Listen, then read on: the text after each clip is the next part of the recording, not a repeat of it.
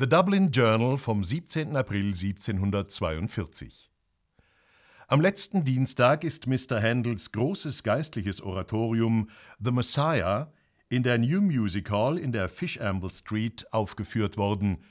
Die besten Kunstrichter halten es für das vollkommenste aller Musikstücke. Worte fehlen, um das exquisite Vergnügen zu beschreiben, das es den staunenden Zuhörern bescherte. Das Erhabene, das Große und das Zarte, angepasst an die edelsten, majestätischsten und rührendsten Worte, verbündeten sich, um das hingerissene Herz und Ohr in höhere Sphären zu heben und zu bezaubern. Es ist nur gerecht gegenüber Mr. Handel, wenn die Welt erfährt, dass er die Einnahmen dieser prachtvollen Aufführung zu gleichen Teilen großzügig der Gesellschaft für entlassene Häftlinge, der gemeinnützigen Krankenstation sowie Mercers Krankenhaus überlassen hat. Dafür werden diese Einrichtungen seinen Namen stets mit Dankbarkeit in Erinnerung behalten. Herzlich willkommen zu Barock at Home, dem neuen Format der Internationalen Bachakademie Stuttgart. Am Mikrofon begrüßen Sie Hans-Christoph Rademann und Henning Bay.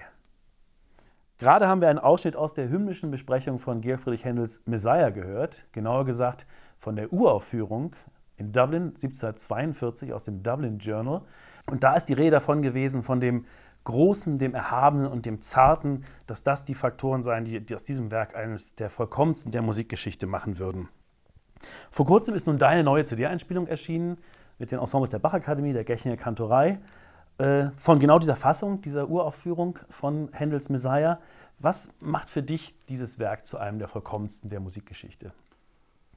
Also ich glaube, dass es hauptsächlich auch eine Frage des Inhalts ist, dass äh, Händel hier ein Libretto hatte, das im Grunde genommen das gesamte Leben umreißt von Messiah, in diesem Falle so genannt, der Erlöser oder der vorausgesagte Befreier der Menschheit. Und die Musik natürlich auch dazu in außergewöhnlicher Weise Chormusik ist, die in einer Vielzahl der Chöre zutage tritt, die eine Riesenvielfalt haben. Also wir haben das englische Choranthem, wir haben die protestantische Chorfuge und wir haben italienische Opernarie. Und all das in einer Mischung, die so gemacht ist, dass sie eigentlich ein Spektrum ausleuchtet, das man sich kaum vorstellen kann. Also ein, ein absolut großes Spektrum und das ist ja auch das Kennzeichnende für große Kunstwerke, dass ein großes Kunstwerk eine Vielfalt in einer Einheit ist, dass dort alles gestreift wird, was man streifen kann und trotzdem ein großes, ganzes Gesamtes entsteht. Ein Kaleidoskop sozusagen so aus ganz vielen Ausdrucksmöglichkeiten. Ja. Es ist ja interessant, auch wenn man heute auf der Straße jemanden nach Händel fragen würde und er würde ein bisschen ahnen, wer das ist oder war, würde wahrscheinlich jeder sofort sagen, Messias, Messiah. Und dabei ist das ja eigentlich das Stück, das aus seinen Oratorien herausfällt. Also seine Oratorien sind ja eigentlich eher von der Oper aus entwickelt worden, also mit einer klaren Handlung, einer dramaturgischen Linie, mit verteilten Rollen, mit Persönlichkeiten. Das haben wir hier alles im Messias nicht. Es ist eigentlich eher ein episches Stück, wo etwas erzählt wird. Einen epischen Plan hat es auch. Wenn jemand was sagt, dann wird er anmoderiert, Thus saith the Lord, solche Sachen. Worum geht es denn überhaupt im Messias? Was erzählt er denn für eine Geschichte?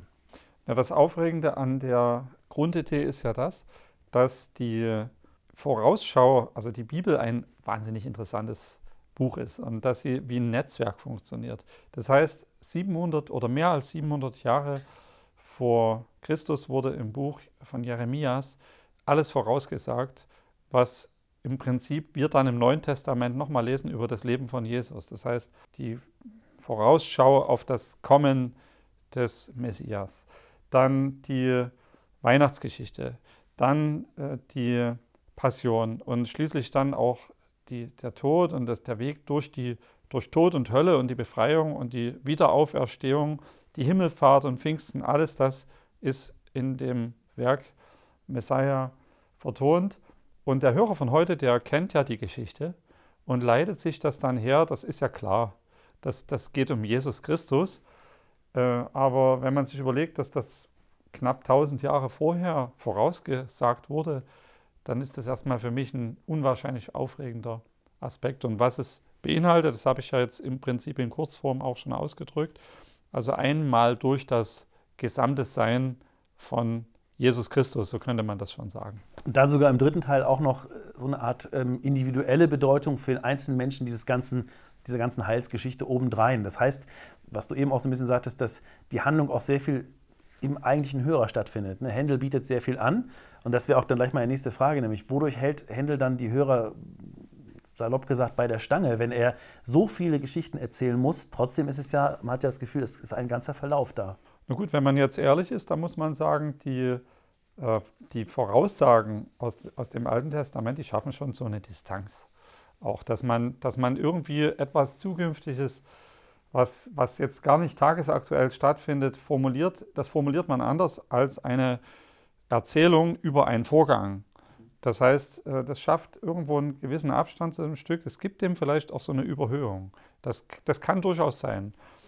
Oder nennen wir es Allgemeingültigkeit. Aber wie schafft es Händel, äh, uns zu fesseln? Er schafft das dadurch, indem er Gliederungen einbaut, musikalische Zusammenhänge herstellt, äh, quasi Episoden so gliedert, dass sie eine in sich stimmige Einheit ergeben und aus diesen verschiedenen Einheiten entsteht eben dann das große Werk. Also zum Beispiel, wenn wir die Weihnachtsgeschichte nehmen, dann ist die Weihnachtsgeschichte total plausibel dargestellt. Dann sind die Hirten auf dem Feld, da hört man eben die Hirtenmusik. Dann kommt ein Engel, der das verkündigt und dann ja, entsprechende Reaktionen darauf, was man gehört hat. Und diese Dinge sind irgendwie auch in jedem Menschen drin. Man kennt es ja, man weiß ja, Weihnachten, ach so. Und dann kehrt so ein Gefühl ein beim Hörer, er findet sich da wieder, er kann sich da gut reinversetzen. Und so erreicht Händel eben die Hörer natürlich mit einer sehr plastischen Vertonung und, und sagenhafter Musik.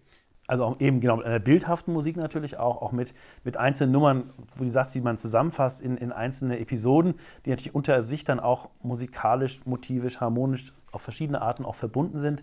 Das gucken wir uns doch mal ein bisschen näher an. Du hast eine Stückauswahl aus den drei Teilen des Messias getroffen. Wir gehen mal so Teil für Teil die einzelnen Teile durch, die du dir ausgesucht hast. Das erste Beispiel ist Accompagnato Rezitativ for Behold, Darkness shall cover the earth vom Bass.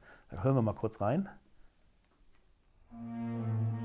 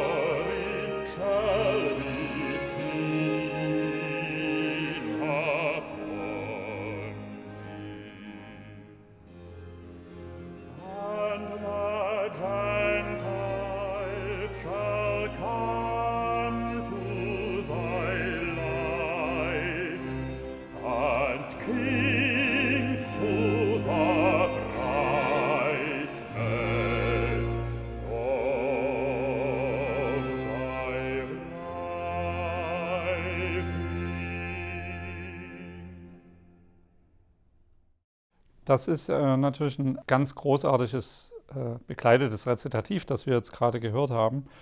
Äh, und da werden auch ein klein wenig die Rollen der Solisten definiert, in einer Weise, wie wir das eben bei Bach noch etwas zielgenauer haben. Bei Bach ist es so, dass der Tenor quasi immer die Geschichte erzählt, die in der Bibel steht.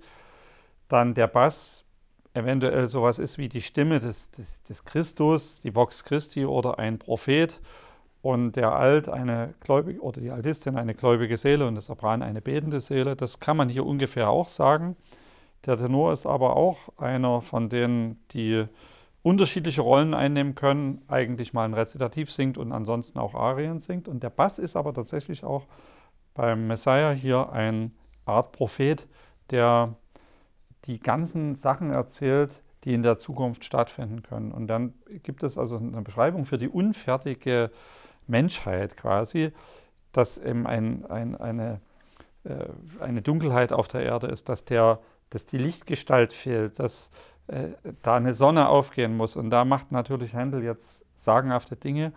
Er komponiert ein, ein Waberbrei eigentlich, eine, eine Ebene am Anfang. Und die Ebene wurde schon auch im, in der Tenorarie ganz am Anfang des Werkes musiziert. Nämlich da wurde gesagt, derjenige, der hier kommt, also der, den wir voraussagen, der bringt alles durcheinander der macht die Welt anders, als sie jetzt ist. Er, er stürzt die Gewaltigen vom Thron, ebnet die Hügel ein und erhöht die Täler zu Bergen. Also praktisch, es, es, es wird Minus gleich Plus und Plus wird gleich Minus gepolt. Es kommt alles neu. Und äh, das hat jetzt hier in einem zweiteiligen Stück Händel dargestellt. Er wollte äh, eine große Fläche schaffen. Er hat eine große Dunkelheit komponiert mit Hilfe einer düsteren Farbe, die hier im Orchester aufgetragen wurde, und dann eine Art, wie das Licht entsteht, dass durch diese Person, die da kommt, äh, im zweiten Teil dieses Rezitatives geht quasi die Sonne auf. Und das hat er dann durch eine Aufklarung der Struktur, durch, durch eine Achtelbewegung, vorher waren das immer Sechzehntel mit Seufzern, und eine, ein einkomponiertes großes Crescendo in eine Art Vision äh, hineinkomponiert. Das ist sehr, sehr beeindruckend. Also sozusagen eine Art äh, geformte Formlosigkeit, die er da am Anfang hat. Man könnte also fast auch so ein bisschen wie so ein, wie so ein Chaos in der Schöpfung denken, dass da erstmal eben dieses Wabern, was du so sagst, ist auch interessant, dass es anfängt, äh, dieses Rezitativ mit einer Art Appell for Behold, also siehe doch, und das ist dann eine Quarte, also sehr signalhaft. Und das Düstere, was du gerade erwähnt hast, das zeigt sich auch in der Tonart H-Moll. H-Moll ist im 18. Jahrhundert eine sehr spezielle Tonart. Da gibt es ein sehr schönes Zitat von Christian Friedrich Daniel Schubert in seiner Ästhetik der Tonkunst von 1784, also nach Händel geschrieben, aber sehr gut passend für die Zeit. Da schreibt er über Hamoll, ist gleichsam der Ton der Geduld, der stillen Erwartung, das ist es ja eigentlich, seines Schicksals und der Ergebung in die göttliche Fügung. Darum ist seine Klage so sanft, ohne jemals in beleidigendes Murren oder Wimmern auszubrechen. Es gibt wenige Stücke, welche ausdrücklich in selbigen gesetzt sind. Und das schließt dann ja das mündet ja, du hast es schon angedeutet, das Rezitativ dann in der, in der nachfolgenden Arie The People That Walked in Darkness, auch vom Bass, wo man auch diesen Darkness-Begriff so ein bisschen als Assoziation hat. Das können wir uns ja auch kurz anhören, wie das dann weitergeht.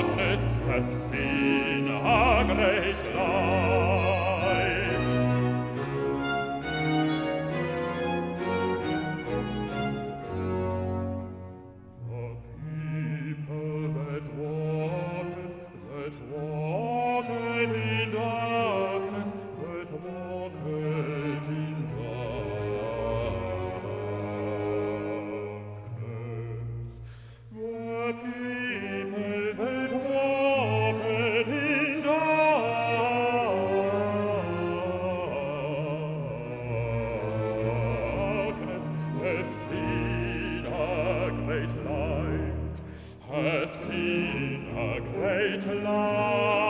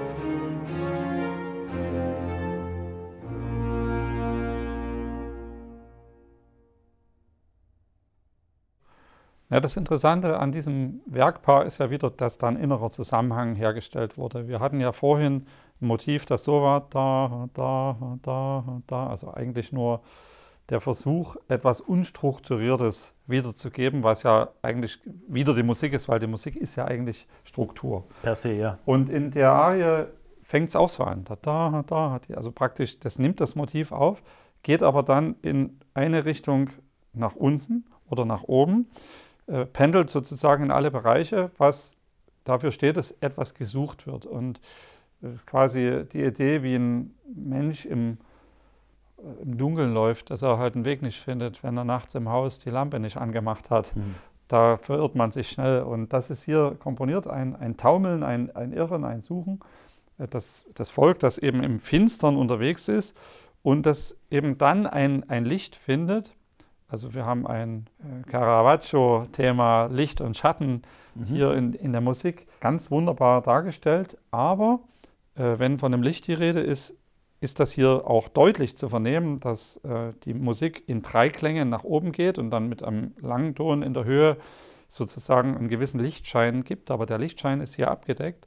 Und ich führe das darauf zurück, dass eben Händel wichtig war, dass er eine Idee einer zukünftigen Licht Figur zunächst erstmal äh, leicht abgedeckt herüberbringen wollte, denn der Vorgang ist ja noch gar nicht richtig da, sondern das ist eine Idee für die Zukunft. Und das ist ihm dann, glaube ich, durch diese Brechung sehr gut gelungen, dass er das im halbmatten Stil vertont hat. Sozusagen eine Art Licht am Ende des Tunnels, also weiter, weiter hinten einfach. Ja, auch, was man ne? von Weitem sehen kann. Ja, und deswegen natürlich, das ist auch schön, wenn es The People That Walked in Darkness, also das Volk, deswegen ist es auch ein Unisono mit den Streichern und dem Bass, dass die alle zusammen auch durchs Dunkle tappen und alle den Lichtschalter sozusagen suchen, so wie du das gerade bildhaft dargestellt also, hast. Also es ist sicherlich noch nicht äh, der Anspruch dahinter, wie es dann in den Symphonien war, durch Nacht zum Licht. Nee. Aber es ist ein, ein Hauch davon. Es ist ein Vorgeplänkel eigentlich dessen, was dann später dieses Thema betrifft, dass man sich durchkämpft durch die Dunkelheit zum Licht. Und tatsächlich eben in dieser Aria auch schon vorgezeichnet. Das Licht scheint dann ja auch schon mehr, auch so ein bisschen als Vorschein in dem nachfolgenden Chor. For unto us a child is born, wahrscheinlich einer der bekanntesten Chöre aus dem Messiah, kann man wirklich sagen. Den hören wir uns natürlich auch an.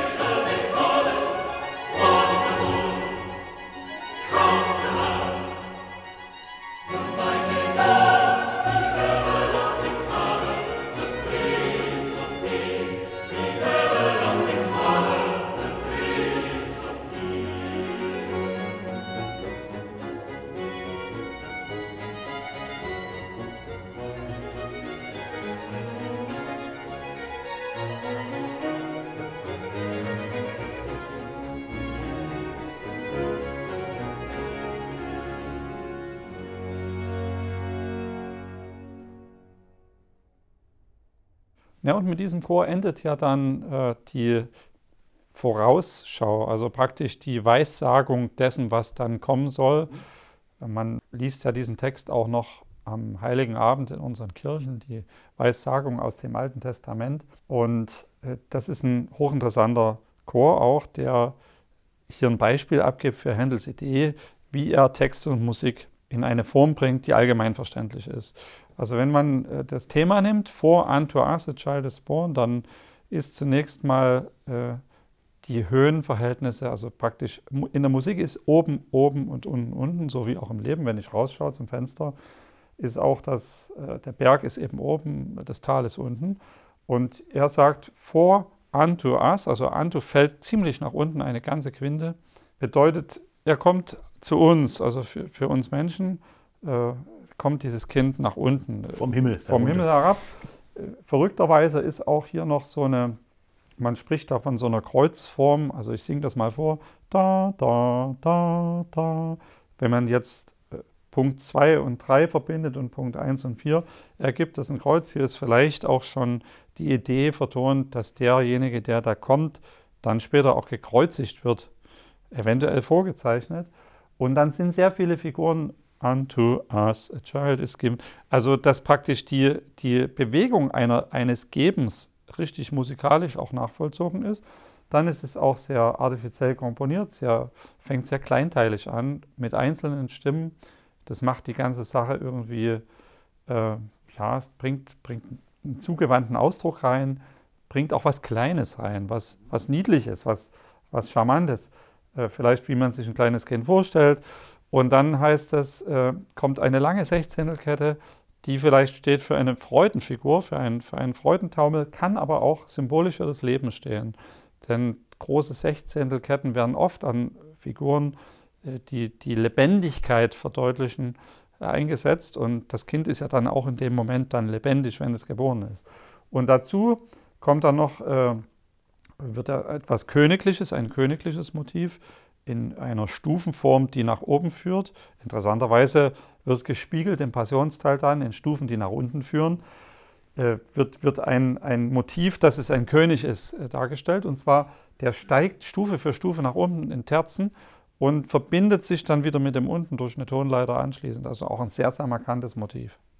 Also ein unglaubliches inneres Kino, ein Panorama, was da auch stattfindet. Also mit diesen wimmelnden Sechzehnteln, auch dieser sukzessiven Polyphonie der einzelnen Stimmen, hat man ja auch das Gefühl, die ganze Welt freut sich nacheinander und immer mehr über die Geburt dieses Kindes. Es gibt äh, interessant, das werden wir am Ende dann auch als eine Lesung hören äh, von der ersten deutschsprachigen Aufführung des Messiah, äh, also dann des Messias, muss man dann nämlich sagen. Ähm, Ende 1775 gibt es einen Brief von einem Dichter, Johann Heinrich Voss, und der beschreibt unter anderem gerade diesen Chor. Und da will ich nur drei Zeilen draus zitieren, weil wir es ja am Ende ganz hören. Da schreibt er an seine Braut: Stell dir die größte Freude in vier Stimmen ausgedrückt vor, wie immer eine durch die andere entzündet zu werden scheint und noch lebhafter und noch jauchzender die fröhliche Botschaft ausruft. Also genau, genau das eigentlich sagt dann dieser Chor also aus, mit dem dann die Adventprophezeiungen enden und dann die Weihnachtsgeschichte wirklich anfängt. Ähm, Nehmen wir doch jetzt mal den zweiten Teil des Messiah in den Blick.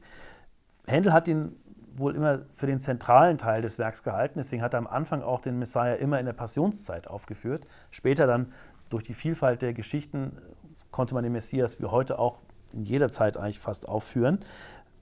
Dieser zweite Teil hat ja auch, du hast es schon eingangs gesagt, sehr viele Geschichten, also Passionsgeschichte, Auferstehung, Himmelfahrt, Pfingsten, den Kampf ums Evangelium und der Sieg Gottes am Schluss dann. Damit fängt der zweite Teil an mit dem Chor Behold the Lamb of God.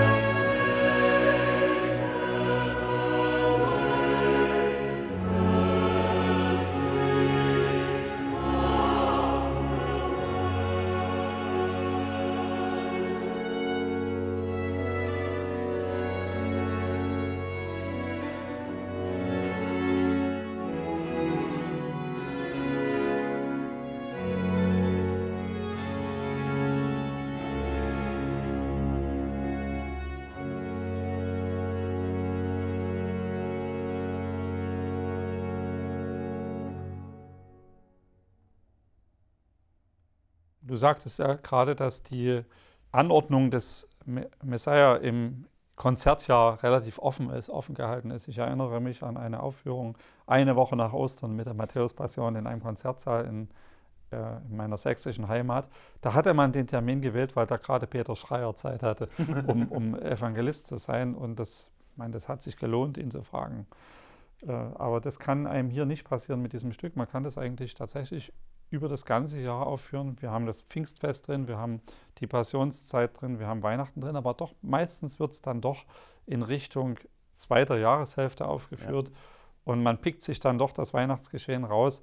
Aber so eine richtige Grundlage für eine Verortung im, im Kalenderjahr gibt es da eigentlich nicht. Diese erste Chor, Behold the Lamb of God, das läutet sozusagen den Passionsteil ein. Das ist ein sehr großer Teil, nimmt viel Raum ein und das ist ja quasi die Entsprechung zur Ecce Homo, also seht welch ein Mensch, seht an das Gotteslamm, was Pilatus gesagt hat. So werden es die Menschen empfinden, die das hören. Aber auch das ist natürlich irgendwo hergenommen aus einer Vorschau der Bibel.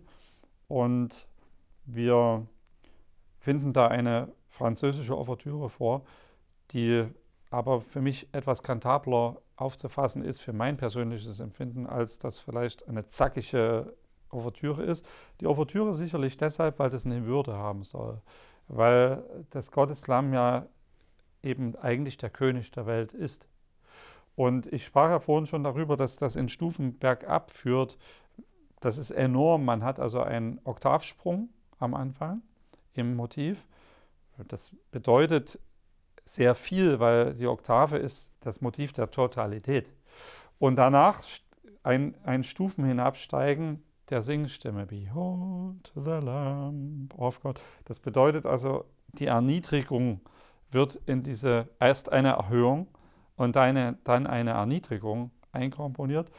Und äh, schlussendlich ist es eine Meditation, die wir hier erleben, äh, die eine Zähigkeit auch mitbringt, eine, eine Zeitachse der Langsamkeit, ein, ein sich hineindenken in den Stoff und, und damit äh, konfrontiert den Interpreten damit mit der Frage, wie gehe ich mit dieser Langsamkeit um? Und ich habe sie äh, in meiner Aufführung bewusst zugelassen und habe sie auch ausgekostet, weil ich das Gefühl habe, dafür sollte man sich eben auch ausgiebig Zeit nehmen. Das ist ja das Faszinierende an dem Stück. Das hat so was von so einem schwerelosen Klagegesang. Also wie du sagst, dass die Zeit so ein bisschen, bisschen stehen bleibt. Gleichzeitig dieses äh, mit der Ouvertüre, mit der Punktierung, das verweist ja auch analog auf den Beginn des ersten Teils, wo wir das ja auch haben. Also er will natürlich auch gewichtig diesen zweiten Teil einleiten, wie den ersten Teil auch. Dann finde ich das unglaublich spannend, was du sagtest mit der Erniedrigung und der Majestät, ne, dass man sozusagen die Ouvertüre als Majestät und die Erniedrigung in dem Gang abwärts hat. Das alles zusammen bringt ja unglaublich viel auf einmal zur Sprache. Und das Ganze geht dann ja auch weiter an diesen langsamen Chorsatz, schließt sich dann eine Arie an, die Händel auch mit Lago überschrieben hat sogar. Und daraus entwickelt sich dann für die nächsten Sätze wie so eine Art musikalischer Handlungsablauf. Also da haben wir diese Arie He was despised.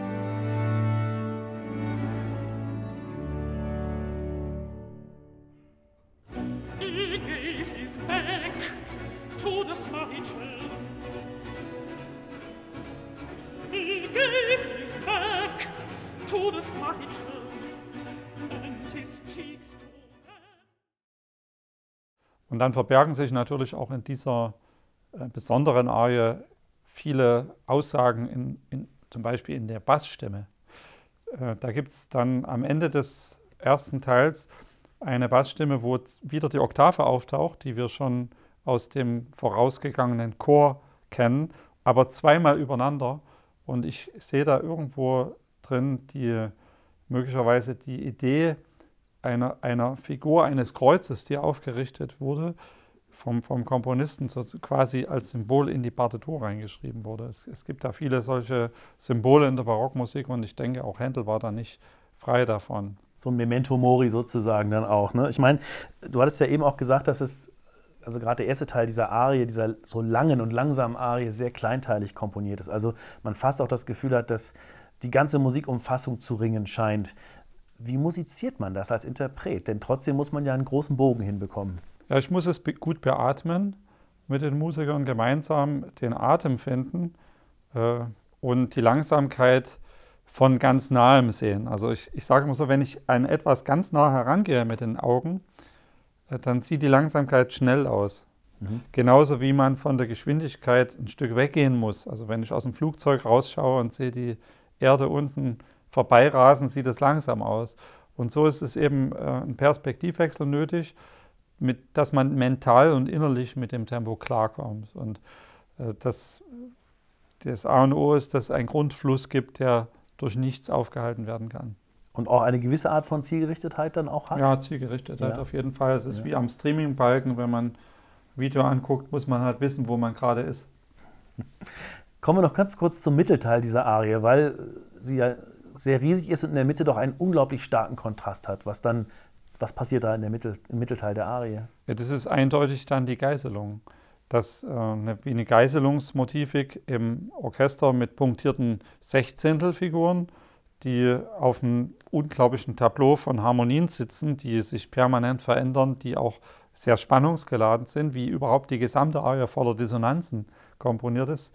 Die Dissonanz drückt einfach dann natürlich auch den Schmerz aus, der dahinter steckt. Aber man muss äh, auch hier sagen, es ist eben Kunst äh, und die Kunst äh, ist, kennzeichnet sich dadurch, dass das unheimlich edel und schön klingt, obwohl das eigentlich ein Schreien sein könnte. So ist bei beiden Teilen, ähm, ja, das wie auf dem alten Gemälde, wenn, wenn eigentlich die Anmutung doch sehr fein und edel ist. Es ist ja auch ein sehr, sehr schroffer Teil, also Textteil dann auch im Mittelteil, wenn es dann heißt, he gave his back to the smiters, also wirklich sozusagen, er, er gibt ihnen seinen Rücken hin, dass sie ihn eben geißeln. Ähm, und danach dann dreht Händel die, diese Ausdrucksspirale, die schon sehr, sehr stark ist, wie ich finde, noch weiter. Es kommen dann drei Chöre nacheinander, die einander übergehen.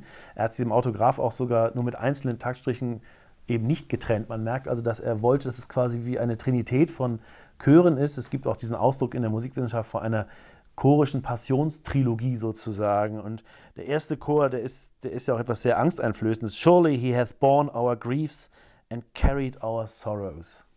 Na, das ist natürlich ein ganz großes äh, gedankliches Konstrukt, das hier abgehandelt wird, das, das auch hier schon beginnt, dass der Erlöser äh, quasi, man spricht ja, der Text spricht ja aus, im späteren Stück, aber das fängt hier an, ich werde den Hirten schlagen und die Herde wird sich zerstreuen. Das bedeutet im Grunde genommen nichts anderes, als dass um die Welt in Ordnung zu bringen, wird ein Opfer gebracht. Das Opfer ist der Erlöser. In, in unserem Falle jetzt, wenn wir christlich denken, religiös, dann ist das Christus, der sich kreuzigen ließ, um die Sünde der Welt auf sich zu nehmen. Das ist ja hier das Thema. Und das, das muss man so nehmen, wie das ist, das ist schwer verständlich. Das führt dann später zum Auseinanderfallen der Gefolg, Gefolgsleute, weil die keine Führungsfigur mehr haben, weil der ja kurze Zeit verschwindet durch den Tod. Da kommen wir gleich noch Da hin, kommen wir gleich drauf. Tod, genau. Und äh, das wird hier, äh, wird massiv hier nochmal das Thema gespielt. Natürlich jetzt in extremer Dramatik in diesem Chor. Äh, die Peitschungen, die, das, das, das Angreifen, also das, das äh, ja, physische Zerstören eigentlich der Figur wird hier dargestellt durch die Drastik der Musik. Und äh, der Chor strahlte auch eine gewisse Härte aus.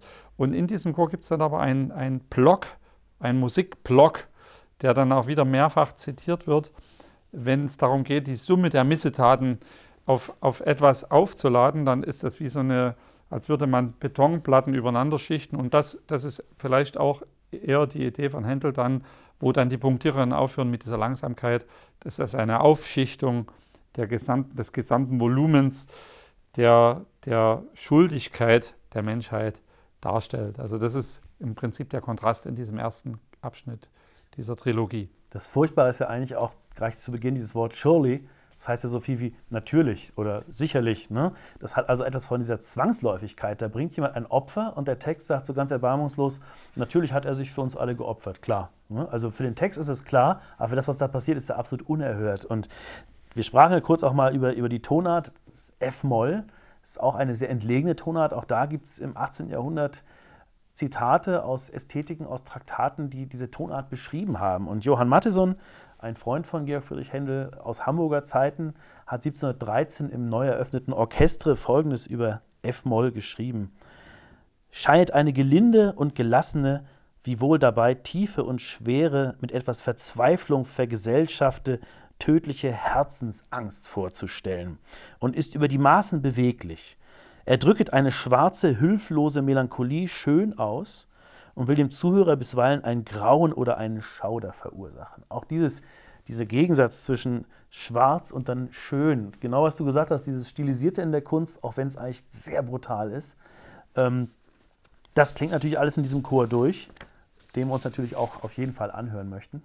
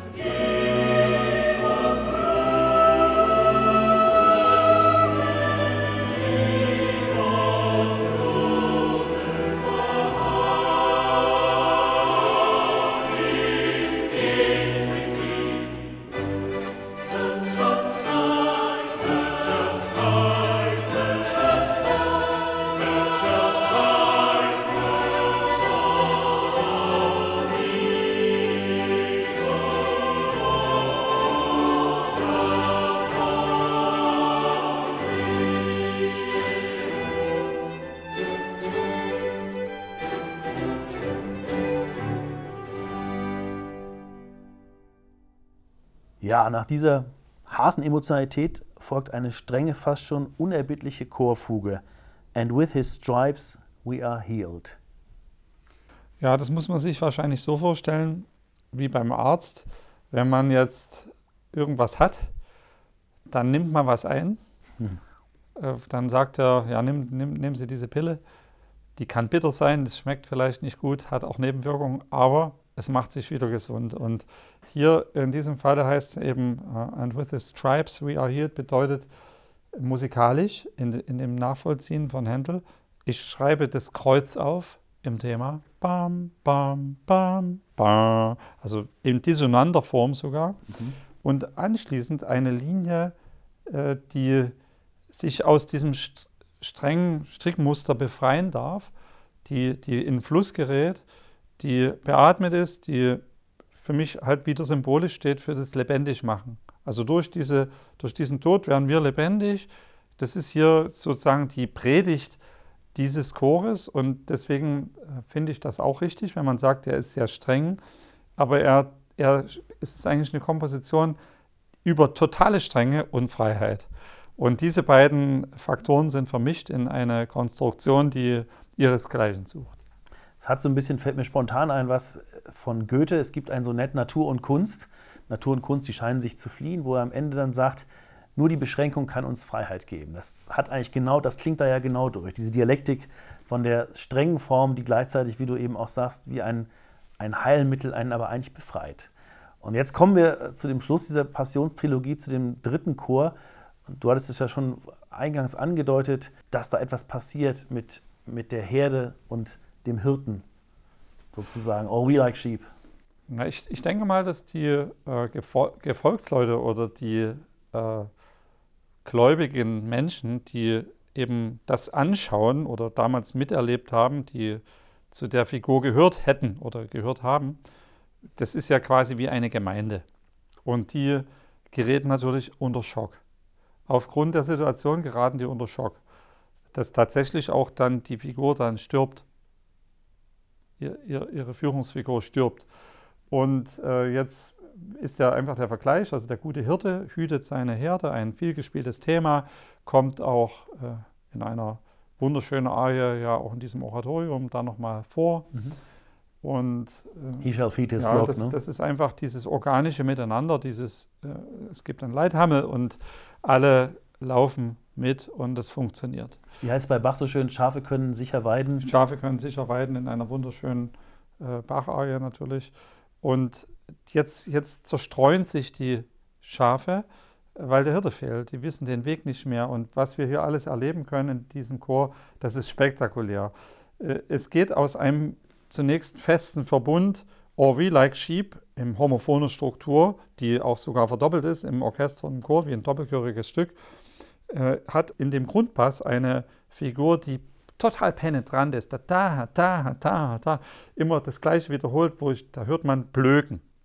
Und äh, dann äh, rennt alles in alle Richtungen auseinander. Die Figuren äh, zerteilen sich. Eine Gruppe rennt nach oben, eine Gruppe rennt nach unten und manche rennen stur geradeaus. Und in, in Sechzehntel, wo man wahrscheinlich, wenn man sich auf den Boden gelegt hätte, die Schafbeine sieht, die sich schnell bewegen, äh, in, in rasend schnellen Sechzehntelfiguren, aber eigentlich auch alle geradeaus und wie gesagt, so dass sich alles verstreut. Und das Aufregende an der ganzen Sache ist ja, dass in der Vorankündigung im Alten Testament gemeint war, äh, dass sich das Volk zerstreut. Und das waren ja die Juden gemeint. Und dass sich das ganze jüdische Volk dann später über die gesamte Weltkugel verstreut hat, äh, das ist ja auch tatsächlich Realität, das weiß man ja. Und insofern ist das aufregend, was man in der Bibel liest und was man eben auch in der Welt vorfindet, dass das mitunter dann ganz eng zusammenpasst. Ja, vor allem ist es, es ist ja auch fast erschreckend, sage ich mal, wenn aufgrund dieser Prophezeiung weil der Leithammel fehlt, also der Messias eigentlich fehlt, sich alle über die ganze Welt zerstreuen, gleichzeitig aber im jüdischen Glauben einer sagt, man wartet noch auf den Messias, es gibt ihn noch nicht. Also da ist da haben wir eine Tautologie eigentlich auf eine Art. Ne? Das ist ja auch enorm spannend, wie so eine alte Schrift dann auf einmal etwas aufwirft. Wir, wir werden das Geheimnis nicht lüften nee. können, aber äh, es, wir, wir sind zumindest mit einigen Dingen konfrontiert, die uns innerlich aufregen können. Das Spannende ist ja vor allem dann auch am Ende von All We Like Sheep, dass ja vorher in so einer Art naiven, pastoralen F-Dur erklungen ist, dass auf einmal nochmal in dieses F-Moll zurückkippt. Und dann ist ja irgendwie auch so eine Art Bewusstseinswerdung des Passionsgeschehen. And the Lord hath laid upon him the iniquity of us all. Also er hat unsere ganze Schuld auf ihn gelegt. Und das kommt dann nochmal im, im schroffen F-Moll und dann endet das Ganze ja. Ähm, deswegen hören wir uns am besten mal die beiden Chöre nacheinander an. Also erst And with his stripes we are healed und danach All we like sheep. Ich habe das auch versucht, so äh, genau sinngemäß zu musizieren, diesen Schluss, wo dann sozusagen wieder so eine Aufhäufung komponiert wird.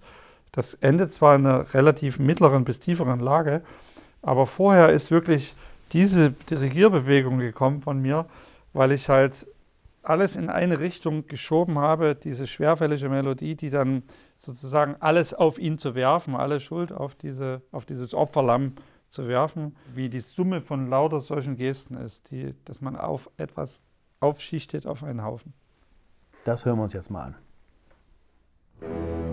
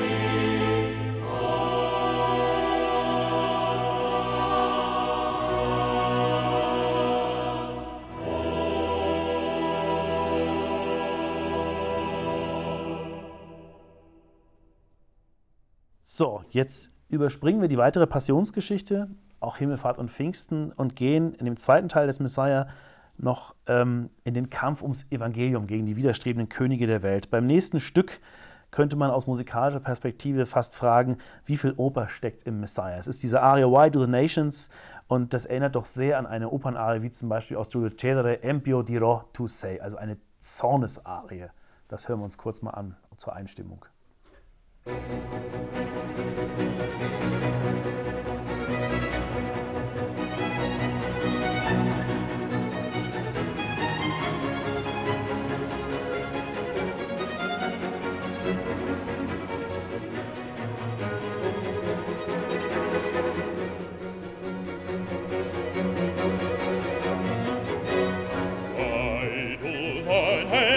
patience of your misreached together. Why do the people imagine heaven king Why do the nations rage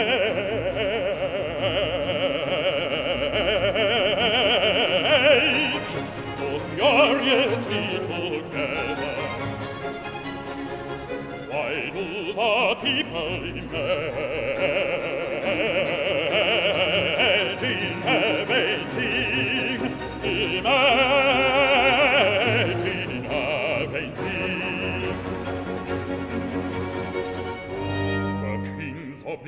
earth rise up, and the rulers take counsel together against the Lord and his anointed.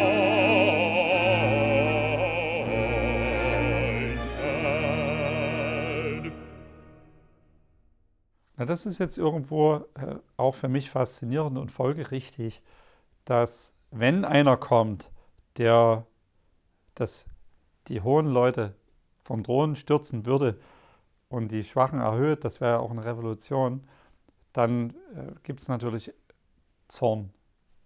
Und der Zorn ist jetzt hier zusammengefasst, symbolisch in der Arie und in dem nachfolgenden Chor, dass eben die Mächtigen der Welt das nicht wollen. Also sie wollen einfach ihre Position ja auch nicht in Frage stellen lassen. Und entsprechend greift hier Handel, damit es auch wirklich jeder versteht, zu den drastischsten Mitteln einer, einer furiosen Musik, die hauptsächlich aus Sechzehntel Repetitionen besteht und ja, orkanhaften Stil eigentlich daherkommt. Das ist in der Dubliner Fassung ist das ein leicht eingekürztes Stück. Das ist nicht so eine lange Arie wie in den späteren Fassungen, aber kommt trotzdem natürlich in voller Wucht herüber.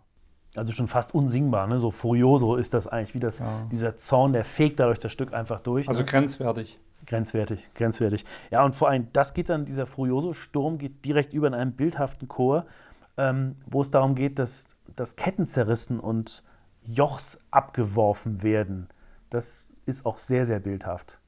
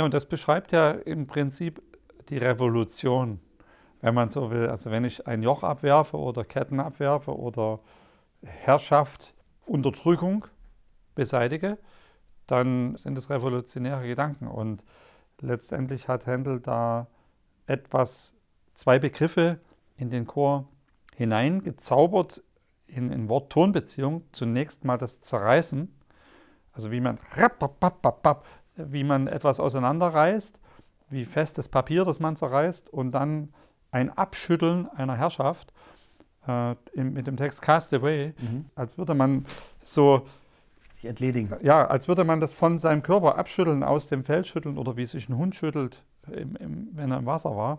Und das, das kommt in dieser musikalischen Figur ausgezeichnet zur Geltung. Das ist, das ist tatsächlich ein, eine Figur des Abschüttelns komponiert. Und ich finde es persönlich halt immer sehr aufregend, solche Dinge dann in den Partituren zu finden. Und hier, hier hat man halt plastischste Wort-Ton-Beziehungen. Vor allem in diesem Chor äh, habe ich immer spontan das Gefühl, da ist Händel auch mal sehr nah an Bach, an so einem Turbachor aus einer Passion. Wo also so ein Chor sowas skandiert und wirklich sehr, sehr bildhaft alle eigentlich sagen, let us, let us, let us und werfen wir das von uns. Gut, dann kommen wir jetzt noch zum dritten Teil des Messiah. Da haben wir nur zwei kleine Stücke ausgewählt, die aber als Pass Toto doch einiges erklären über diesen dritten Teil. Es ist ja interessant, manchmal denkt man ja vielleicht, dass nach diesem zweiten Teil, nach dem Halleluja, das hätte aufhören können. Also es war ja wohl auch so, dass, dass King George nach dem Halleluja aufgesprungen ist und geklatscht hat. Äh, weswegen übrigens heute in England Leute immer stehen, wenn das Halleluja erklingt. Das ist ein Missverständnis, was die Engländer bis heute noch pflegen und lieben. Der dritte Teil ist aber eben sehr besonders. Du hattest es eingangs auch gesagt, da werden nochmal die Prophezeiungen vom ersten Teil aufgegriffen, da schlägt sich ein Bogen und die Perspektive wird auch erstmalig anders. Jetzt haben wir auf einmal ein Ich und ein Wir, was vorher nicht war. Du hast als erstes Stück ausgesucht, das erste Stück auch des dritten Teils, I know that my Redeemer liveth.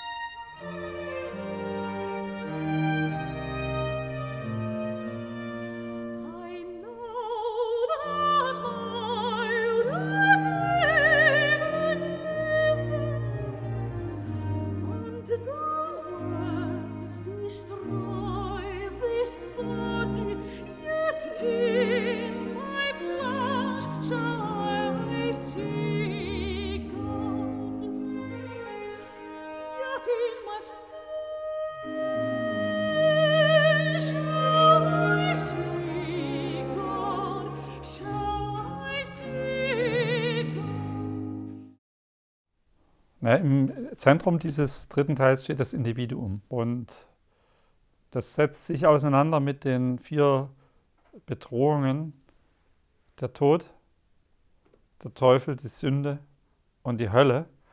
Und ähm, da geht es eben um diese Zukunftsvision, die sich daraus entwickelt, dass man das überwinden kann. Durch diese Hingabe quasi des Erlösers oder des Messiah in dem Falle. Und ähm, ja, es geht ans Eingemachte, würde ich mal sagen, eben, was kommt dann danach? Und jetzt hier in diesem Falle in einem, ein wunderbares Musikstück, dass man eben zuversichtlich sein kann, dass der Erlöser einem die entsprechende Hilfe gibt, wenn man im Todesschlaf ruht und einen dann auferwecken kann. Und das ist, das ist äh, ja auch in gewisser Weise im pastoralen Ton umgesetzt mit Symbolik, hier kommt eine Quarte, I know, die wir hatten schon vor Behold und die werden wir gleich beim nächsten Stück, das wir ausgewählt haben, nochmal vorfinden. Und wir haben eine große Ruhe, denn der Todesschlaf ist hier Thema, weniger eine Aufgeregtheit, sondern der auch der, zum Teil von Verwesung die Rede, also praktisch ein, ein Todesschlaf in, in einem Wiegenrhythmus. Dam, badam, badam, badam. Und das ist ein Stück, das handelt von der Wiederauferstehung und der Verwandlung oder der Idee einer Wiederauferstehung. Es gibt ja auch so einen subkutanen Bezug zum ersten Teil. Das Stück ähm, steht in E-Dur, sehr strahlende Tonart. I know that my Redeemer liveth. Und das ist die gleiche Tonart wie im ersten Teil, die erste Arie ähm, Comfort ye my people. Also da hat er auch den Bogen geschlagen. Und du hast ja gesprochen vom jüngsten Tag, das wird dann auch unser letztes Beispiel gleich noch sein. Das wird ja auch hier erwähnt, wenn der Sopran sagt, that he shall stand at the latter day. Und dieses Stand ist dann ein langer, ausgehaltener Ton. Also wie du sagtest, Jesus steht dem Menschen dann zur Seite an diesem jüngsten Tag. Und das ist dann das letzte Beispiel, was wir noch haben, dieses Accompagnato-Rezitativ. Um, Behold, I tell you a mystery. Behold, I tell you a mystery. We shall not all sleep, but we shall all be changed. In a moment, in the twinkling of an eye, at the last trumpet Wir haben das äh, nicht gehört, aber im Nachspiel dieser wunderbaren Sopraneie, die wir vorhin kurz besprochen haben, ist dann nochmal in der Melodieführung eine Botschaft kodiert. Da gibt es dann plötzlich ein, eine Melodie, die sehr weit nach oben führt, also oben, wo man den Befreier und Erlöser verortet, gedanklich, dann stürzt das eine Oktave in die Tiefe, wahrscheinlich zu dem Entschlafenen, mhm. symbolisch, und dann geht die Musik in einer Bogenform wieder nach oben, als würde das oben positionierte, das unten positionierte emporheben. Mhm. Und das finde ich halt auch so eine Schlüsselstelle für mich, für das Verständnis dieser Arie. Und jetzt kommen, kommen wir zu einem äußerst spannenden Detail, das im Prinzip kaum vorkommt, das so klein ist, dass man das gar nicht wahrnimmt. Aber entsprechend ist auch der Text verrückt, kann man sagen, im, aus dem Korintherbrief, also was Paulus an die Korinther geschrieben hat. Ich sage euch ein Geheimnis, wir werden verwandelt werden in einem Augenblick oder ich glaube wortwörtlich sogar übersetzt in einem Wimpernschlag, mhm. werden wir verwandelt werden. Das kann ja immer passieren. Das kann auch in, in äh, eine Verwandlung meinen, die auch Menschen plötzlich verwandelt mhm. im, im Leben oder so. Darüber kann man sich Gedanken machen. Und das ist eben in einem kleinen Rezitativ verborgen, auch in einem Quartsprung. Äh, in a moment heißt der Text. Und das Orchester spielt dann auch da da da. Und das war's dann. Das ist der Moment der Verwandlung, der hier ganz unscheinbar eingraviert ist in die Partitur. Kommen wir noch zum Schluss unseres Gesprächs auf den Eingang zurück.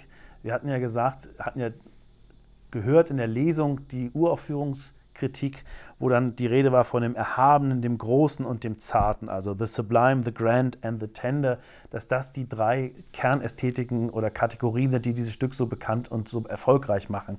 Wo siehst du diese drei Kategorien zum Beispiel in dem Stück? Also modellhaft herausgearbeitet am Ende des Werkes in einer wieder eine Art Trilogie, äh, dem zweigeteilten Schlusschor und der da vorliegenden Arie. If God is, äh, is for us, mhm. das ist eine Arie der Zärtlichkeit, des Zarten. Dann Worthy is a Lamb ist ein mächtiger Chor, ich denke mal der Chor des Erhabenen. Ja. Mit, der entsprechend, mit dem entsprechenden Einschüchterungspotenzial. Mhm. Und das Amen mit dem Begriff des Großartigen, des, äh, des ja, Hymnischen, mit dem das Werk dann beendet wird. Das, das ist symbolisch zu verstehen als Modell, Baustein, Prinzip für diese drei Begriffe, das aber immer wieder gestriffen wird im gesamten Werk. Faszinierend ist, dass die erste deutschsprachige Aufführung des, jetzt können wir sagen Messias, nicht mehr Messiah, äh, in der Übersetzung von Friedrich Gottlieb Klopstock in Hamburg stattgefunden hat. Und zwar Silvester 1775. Und, das ist für uns als Bachakademie auch schön natürlich, dirigiert, geleitet von Karl Philipp Emanuel Bach. Und es gibt von dem Dichter Johann Heinrich Voss, wir haben es ja schon mal kurz im Gespräch anzitiert, einen Brief an seine Braut Josephine Boje, in dem er über diese Aufführung, über das Werk und die Wirkung beschreibt. Und mit diesem Brief, den wir jetzt gleich noch abschließend rezitiert hören, schließt sich dann der inhaltliche Kreis unserer gesamten Sendung. Zur ersten deutschsprachigen Aufführung in Hamburg am 31. Dezember 1775 unter der Leitung von Karl Philipp Emanuel Bach. Der Dichter Johann Heinrich Voss schreibt an seine Braut Josephine Boje in einem Brief vom 5. Januar 1776 Vorigen Sonntag fuhr ich mit Claudius nach Hamburg, um Händels Messias anzuhören. Um sechs Uhr fuhren wir nach dem Konzert und, o oh Himmel, welche Musik! Es sind lauter biblische Sprüche vom Messias, die Händel nach der Folge der Geschichte geordnet und in Musik gesetzt hat. Klopstock hat dem englischen Text einen deutschen untergeschoben, doch mit Rücksicht auf Luthers Übersetzung. Gleich das erste Rezitativ tröstet, tröstet mein Volk, war bis zu Tränen rührend, und die Windhem sang's auch wie ein Engel. Aber nichts kam an die Chöre, mir schlug das Herz fast wie in deiner Umarmung, und ich hätte durch die Wolken fliegen mögen, besonders der Chor. Uns ist ein Kind zum Heil geboren, hat einen Schwung, den ich der Musik nie zugetraut habe. Stell dir die größte Freude in vier Stimmen ausgedrückt vor, wie immer eine durch die andere entzündet zu werden scheint, und noch lebhafter und noch jauchzender die fröhliche Botschaft ausruft, uns ist ein Kind geboren.